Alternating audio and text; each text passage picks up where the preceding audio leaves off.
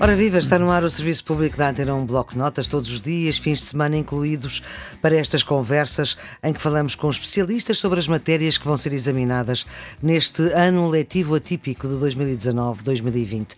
E hoje estamos com o cientista Rui Agostinho.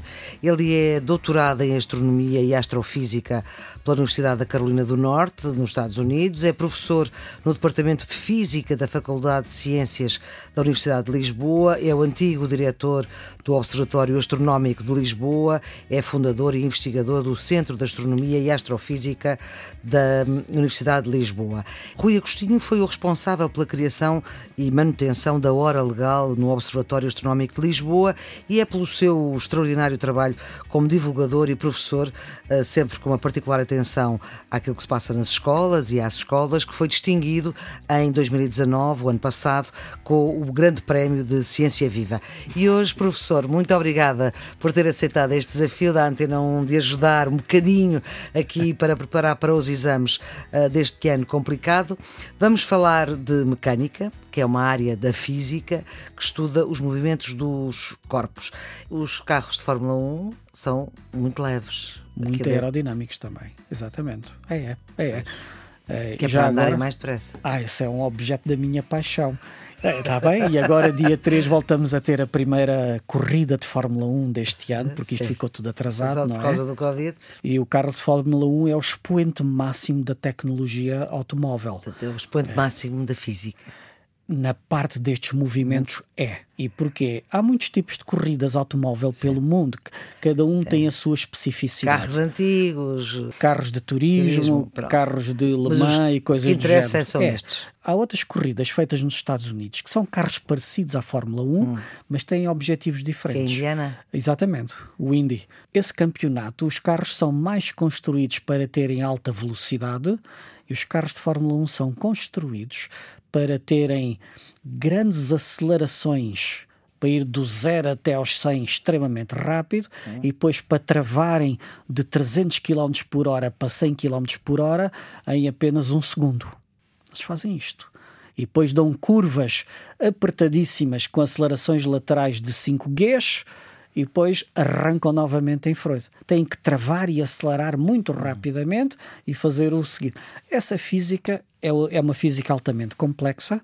Não sai não no exame tempo, de Não sai. Deixa-me só dizer que nós olhamos para as corridas e vemos os dois pilotos, os dois uhum. carros, os mecânicos ali à volta, mas por detrás desta gente há um batalhão de 500 pessoas do lado das engenharias, das mecânicas, da aerodinâmica, a, a estudar aquilo, da computação. Ora, muito okay? bem.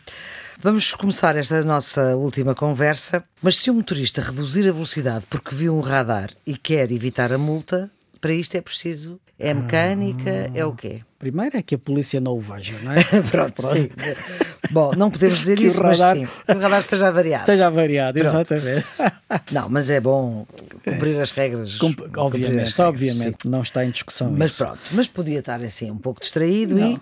Exatamente. Quando se trava, isto envolve várias coisas e vamos sem saber particular seja o radar ou não seja o radar, uhum. tem aqui várias situações da física em jogo. Uma é o carro vinha com uma certa velocidade e o objetivo agora é reduzir-lhe a velocidade.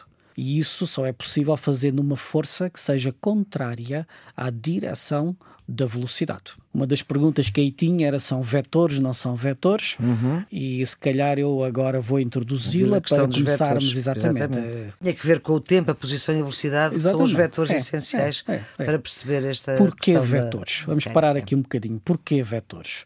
Porque há grandezas no nosso mundo que são perfeitamente escritas apenas com um número puro, mais nada. A massa é de 100 quilos. Chega, não é preciso dizer mais. O dizer 100 quilogramas uh, descreve tudo aquilo que interessa para a mecânica daquele objeto. Hum. Agora, há outras grandezas que precisam mais do que apenas o valor. Não basta dizer que vai com a velocidade de 20 km por hora. Não chega. Porque é preciso dizer o quê? Ok, mas tu vais de norte para sul ou de sul para norte? Ou vais de este para oeste? Qual é a direção em que, tu, em que se movimenta o objeto?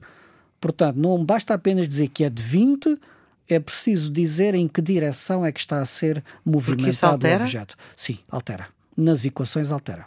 Nas equações. Não e... no carro propriamente dito, não é? Sim, no carro não. Tanto faz travar de norte não. para sul como de sul para norte. Exatamente. Sim. O que agora vai interessar para o carro é qual é a direção dos dois vetores, o vetor velocidade e o vetor força. É que a força também é uma grandeza vetorial. Hum. Também é. Por exemplo, quando se abre a porta, pomos a mão no manípulo e puxamos, vou inventar o número com uma força de 10. Hum. Eu sei que se fizer uma força 10, a porta abre com uma certa velocidade. Se eu fizer a mesma força de 10 sobre o eixo de rotação da porta, será que ela abre?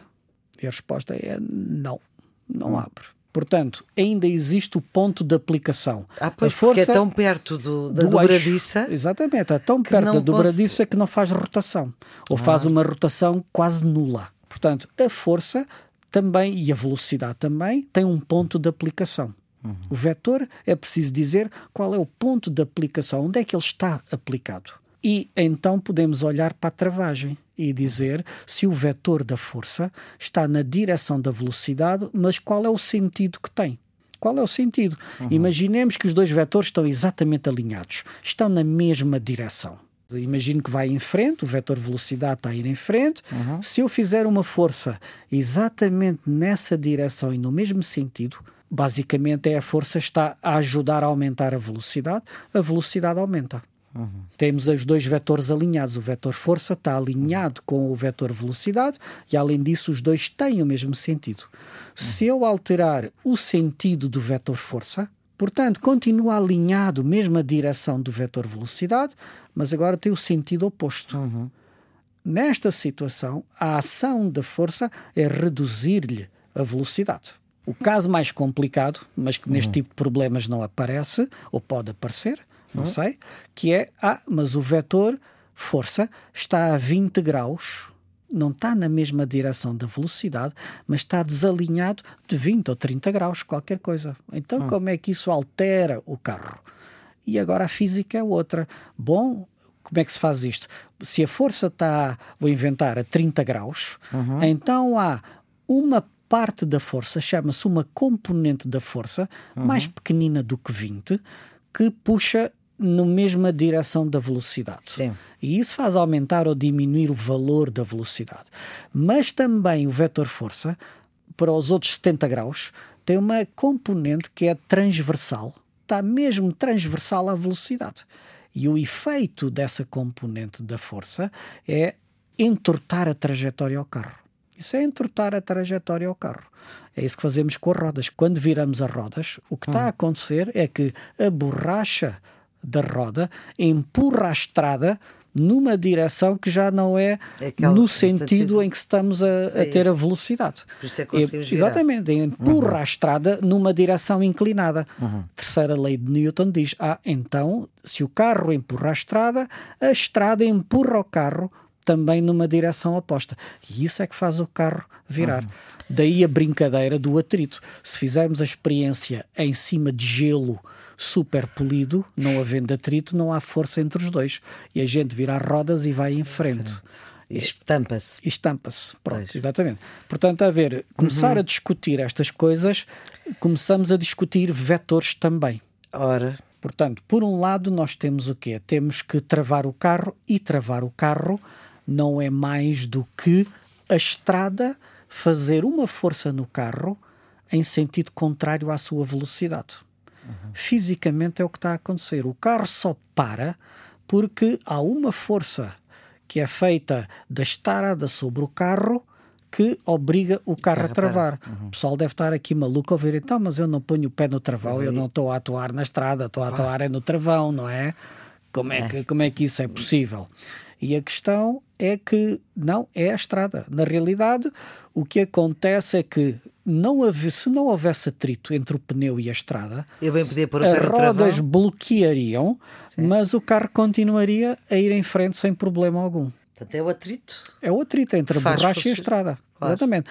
Obviamente, que é acionado pelo travão. E é acionado pelo travão. O travão hum. reduz a velocidade às rodas, reduz a velocidade uhum. às rodas. As rodas, a borracha, começa a derrapar-se só sobre a estrada. Faz força da estrada. A estrada responde sobre o carro. E é a ação da estrada sobre o carro que efetivamente trava o carro. Por isso é que com pneus carecas é mais difícil de travar. Ora, aí está. Por isso é que não se pode e a pessoa pode comprar pneus de vários tipos. Repare, genericamente a conversa é assim. Pode comprar um pneu que aguenta 200 mil quilómetros. Isso quer dizer que ele gasta-se pouco. Em geral é porque tem pouco atrito com a estrada. Ou então compra um pneu que aguenta 40 mil quilómetros e sabe que tem muito atrito com a estrada e faz curvas e com mais, com mais segurança. Exatamente. Já percebe porque é que os pneus na Fórmula 1 aguentam 20 voltas, são 60 km e são trocados. Têm imenso atrito com a estrada, desfazem-se. Eles, ao fim de 20 ou 30 voltas, estão desgastados, perderam borracha, depois têm um problema. Ao perder a borracha, perdem atrito. E isso, perder aquela milésimo de atrito, faz com que os colegas que têm pneus novos os ultrapassem. Vamos voltar aqui. Uh, Tinha perguntado para... sobre a gravitação de Newton, não era? Era, era, era essa Exatamente. a minha pergunta, e a que era da maçã. Ah, mas há uma coisa do carro que eu não disse e que as pessoas em geral não, não discutem, não discutem, mas acontece. E para o problema da mecânica, não é tratado neste problema de mecânica, mas numa outra área que é a conservação da energia, Sim. ok? Que é do décimo ano da física, do décimo Sim. ano, mas que entra, os alunos, entra. mas entra, entra, e que é assim. Em termos de movimento, agora nós falamos das forças e Sim. da travagem e de diminuir a velocidade. Do ponto de vista da energia do movimento, uhum. e a energia, e aqui estamos a falar de energia cinética, Cinética quer dizer que o corpo está a movimentar. Todos os corpos que têm velocidade possuem energia cinética. Uhum. É uma fórmula muito simples: é metade da massa do objeto vezes o valor da velocidade ao quadrado. E quando olha estão para o processo, nota, não estão? o meio da massa vezes a velocidade ao quadrado. Exatamente. Quando olha para este automóvel, o que é que vê? Ele inicialmente vinha com uma velocidade de 100 km por hora e teve que parar para chegar a zero. Em hum. termos de Sinal energia vermelho. cinética, exatamente, em termos de energia cinética, passou de uma energia cinética elevada, porque tinha um V que era 100 ao quadrado, para um valor de zero. O que é que aconteceu a esta energia? Ela dissipa-se. E aqui é a parte que as pessoas não jogam e não fazem para onde é que ela foi. Claro que em parte é o trabalho feito pela estrada sobre o carro, a força de atrito a uhum. fazer trabalho, mas há uma parte disto que é produzida, transformada em calor nos discos do travão e que é uma componente enorme. Por causa disso é que eles aquecem. E aquecem muito. Sim, Voltando à Lua. A, a, a yeah. lei gravitacional de Newton. Nós já falámos um bocadinho sobre a força gravítica uhum. da Lua, não é? Da Terra sobre a Lua e da Lua sobre a Terra. Sim. Aliás, da Terra sobre nós. Porque é que todos estes objetos estão presos à Terra? Porque é que nós não ficamos a flutuar e vamos embora? Porque uhum. é a força gravítica da Terra que nos, que agarra. nos agarra. e puxa contra a Terra. Não é? Uhum. Portanto, isso é a força gravítica, é um campo de forças. E como eu disse, diminui com a distância. Na realidade, vai diminuindo em 1 sobre a distância ao quadrado. Uhum. Ao quadrado é, é rápido, quer dizer que se eu aumentar a distância de um fator de 2, o valor da força decai por um fator de um quarto, quatro vezes. Se eu aumentar a distância de 3, é 1 sobre 3 ao quadrado, é um nono. Portanto, uhum. vai caindo rapidamente. Sim. Esta é a força, mas é a força da Terra que mantém a Lua a andar à volta. Ora, o Newton, e conta-se a história da maçã cair, é uma revolução no conhecimento da física. Já as pessoas anteriores a eles discutiam porque é que os planetas andavam à volta da Terra ou à volta do Sol, consoante fosse o modelo que fosse, ou porque é que estas coisas não iam embora. E é o Newton a primeira pessoa, e isso é uma descoberta fenomenal, fenomenal, que ele percebe que é apenas a existência da massa que é responsável por isso e depois põe a fórmula matemática que reproduz exatamente o valor da força. Ele é que põe tudo bem escrito, preto no branco, de como é que a coisa funciona. Responde a uma série de perguntas do antigamente. E Por então? exemplo, o Kepler. O Kepler tenta melhorar a descrição das órbitas dos planetas uhum. à volta do Sol, ok?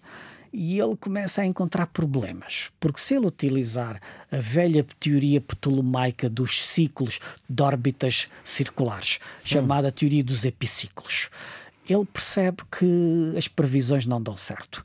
Mas ele é a única pessoa capaz de fazer isso, porque tem dados de uma qualidade excelente que mais ninguém tem. E essa é a diferença. Basicamente é assim: ele fazia previsões de onde é que Marte vai estar no céu, entre as estrelas, não é? No próximo mês. E fazendo as contas através da teoria clássica dos epiciclos, a previsão não batia certo com a verdadeira posição do planeta Marte daqui a um mês. Hum. Porém, se ele abandonasse a teoria das órbitas circulares custou-lhe, porque ele andou a partir pedra com isso. e às duas por três diz: pá, se calhar isto não são circulares, não, não são elipses, e testa as órbitas elípticas.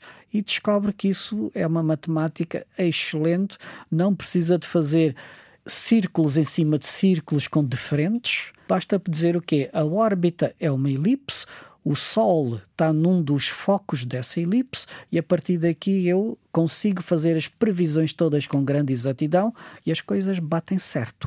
O curioso é que isto é tudo empírico. As leis de uhum. Kepler são puramente empíricas. Uhum. Baseado na tabela de dados que tem, ele constata que essa é a boa descrição matemática da natureza. Mas quando se interroga porque é que isto é assim, a resposta é não sei. Ele não tem a física. É Newton, mais tarde, que constrói as leis da mecânica, tem a segunda lei de Newton do F igual a ma, na realidade é a variação da quantidade, a massa vezes a velocidade, a variação da quantidade de movimento pelo intervalo de tempo.